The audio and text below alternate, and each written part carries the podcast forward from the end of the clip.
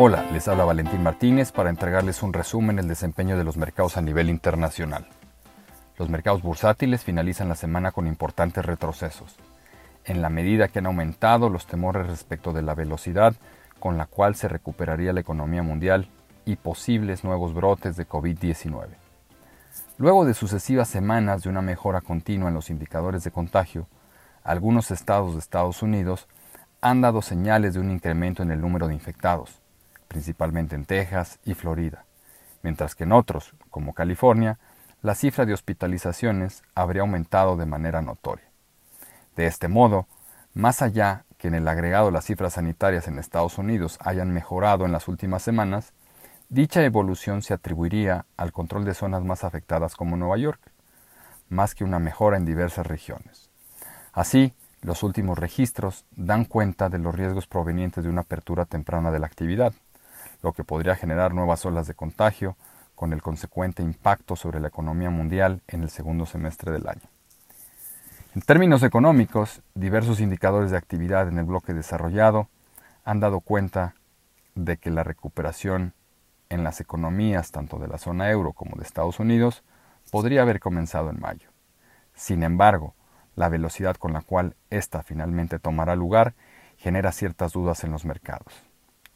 Esto en la medida que el mensaje de la Reserva Federal entregado en su reunión de esta semana señaló la necesidad de proveer amplios estímulos monetarios en los próximos semestres, lo que se atribuiría a la debilidad en la recuperación de su economía. De hecho, la institución destacó la incertidumbre en torno al escenario actual, recalcando su intención de mantener su tasa de interés en los niveles mínimos actuales hasta por lo menos finales del año 2022.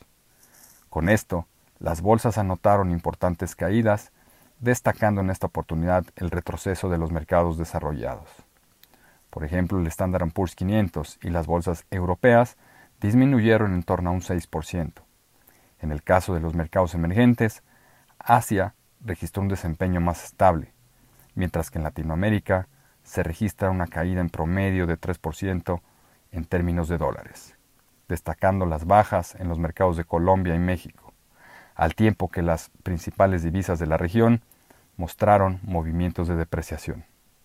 Por el contrario, los activos considerados como refugio financiero vieron incrementado su valor en la semana, en donde el precio del oro aumentó más de 2.5% a niveles de 1.730 dólares la onza, mientras que las tasas de los bonos del Tesoro estadounidense a 10 años anotaron importantes caídas, alcanzando nuevos niveles mínimos de 0.70%.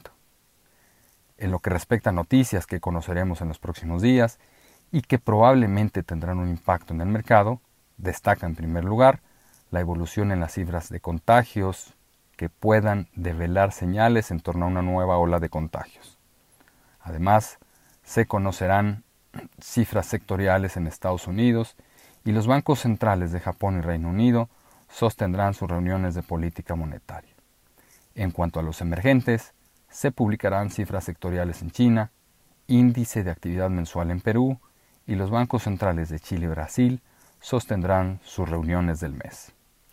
Los invitamos a estar atentos a nuestras publicaciones y a seguir nuestras redes sociales.